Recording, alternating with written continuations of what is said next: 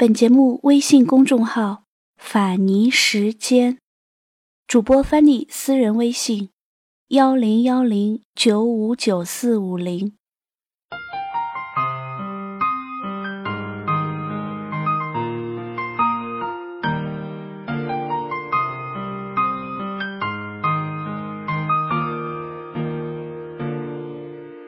那年他二十二岁，是文工团的演员。有两只漂亮的大眼睛和两条修长的腿。她的男友是一个边防战士，在中苏边境上。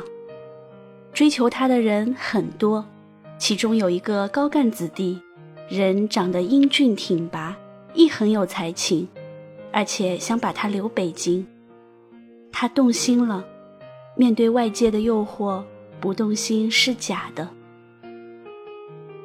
于是他想到了分手，正好那年年底有去他那个连的慰问演出，他就报了名。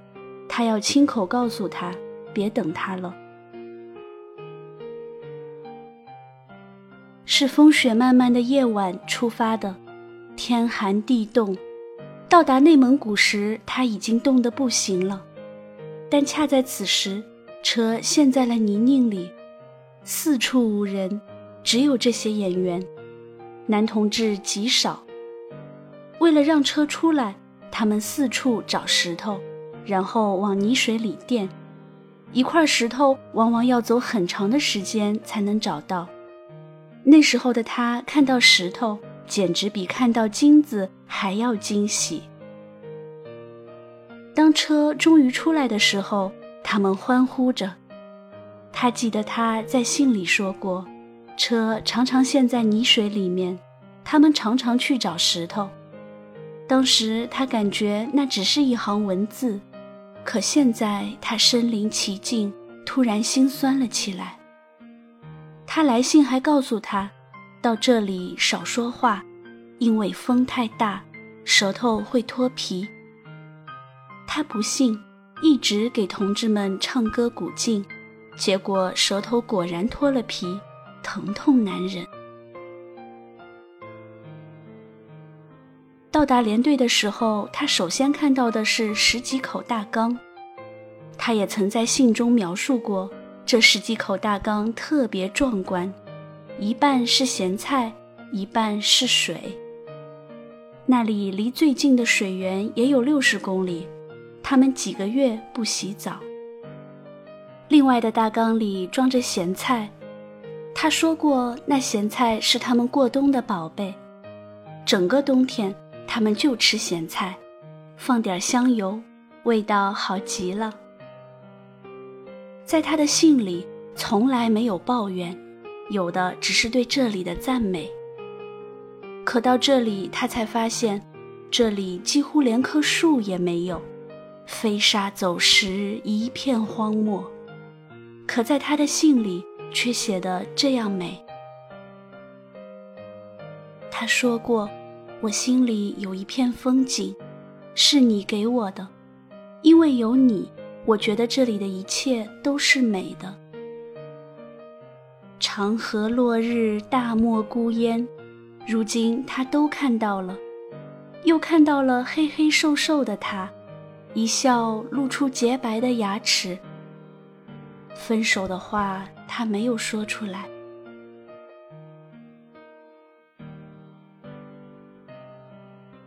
夜晚风大，天出奇的寒冷，女演员们都给了两床被子。他一直以为连队被子多，第二天才知道，为了让他们暖和一些，整个连队拿出了一半被子给他们，而他根本就没有被子。早晨是他们洗完了脸，战士们才洗。早饭有女演员抱怨太单调，咸菜、粥、馒头，还有一个凉拌菜和一碟花生米。可他明白这已经是难得了，因为他曾说过，我们一天只吃两次饭，因为供给要到两百公里以外的地方去拉。因此，能吃上咸菜和粥已经不错了。没有咸菜的时候，就用馒头蘸着盐水吃。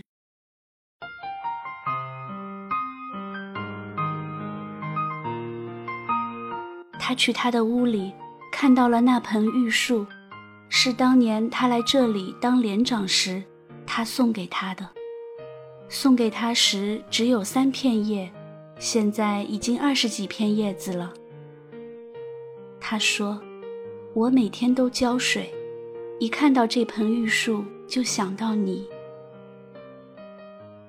他指着一张桌子，那是给他写信的桌子。是他用木头拼成的，四条简易的腿，一张破的三合板。他说：“来回晃，显得字也很差，可我是用心写的。”看到他的时候，他说：“当时我看到你来，我都傻了，好像看到仙女下凡。”说这话的时候，他的脸就红了。那天晚上，分手的话他还是没有说。此情此景，让他如何说得出口？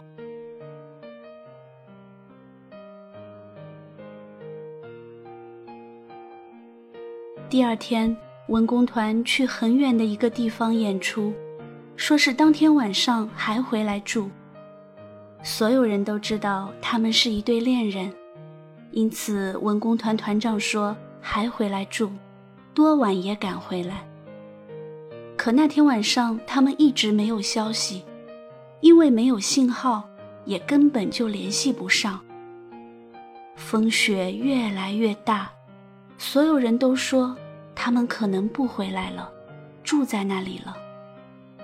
可是他说，他们说过要回来的，我要去找他们。他知道在沙漠里迷了路有多危险，如果再起了风沙，如果在雨雪交加，生还的可能性极小。于是他上路了，而此时的他们真的迷了路，所有人都瑟瑟抖着，在风沙雨雪里。他们的车好像风中断翅的小鸟，车里已经没有多少油了。这一刻，他忽然感觉到了死亡的临近。这一刻，他忽然这样强烈的想念他。是啊，世界上什么最重要？生命、爱情，而那些名，那些利。那些无所谓的东西，能战胜这两样吗？那一刻，他泪流满面。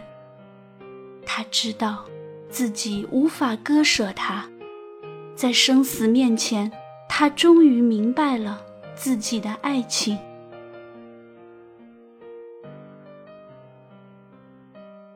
冥冥中，他感觉到他会来找他们。是的。他会来的，因为他们说过晚上见。这个晚上，他准备和他摊牌的。女演员们都搂作了一团，以为挺过这一夜就好了。可他知道，过不了这一夜，他们都会被冻死，因为他在信中说过，沙漠里迷了路。千万不能过夜，否则死路一条。于是他果断地把大衣脱掉，然后找团长要火柴。团长说：“你疯了吗？”他说：“快，来不及了。”大衣很快就被点燃了，熊熊大火燃烧着，而远方的他。带着战士已经走了几个小时，油也快耗光了。当他们看到火苗时，他的眼泪就出来了，因为他曾经在信里告诉过他，有一次他迷路了，就脱掉了衣服，把衣服点燃，结果获救了。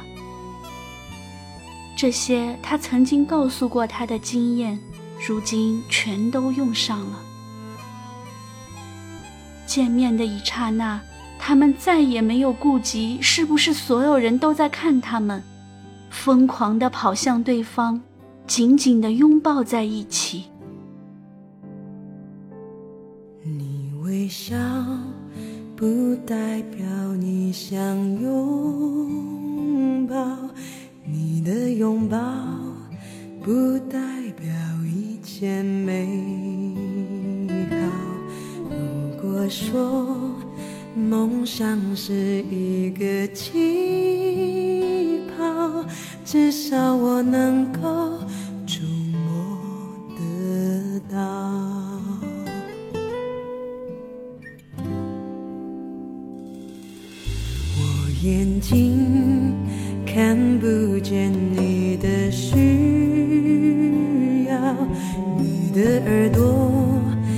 听不到我的祈祷。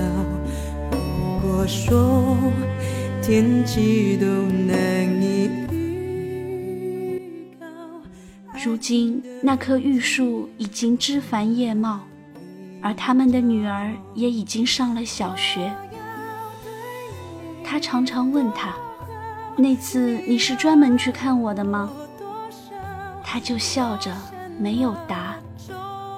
他感谢那次生命的苦难，终于让他明白，在离死亡最近的时候，什么才是最重要的。听得见你心在跳。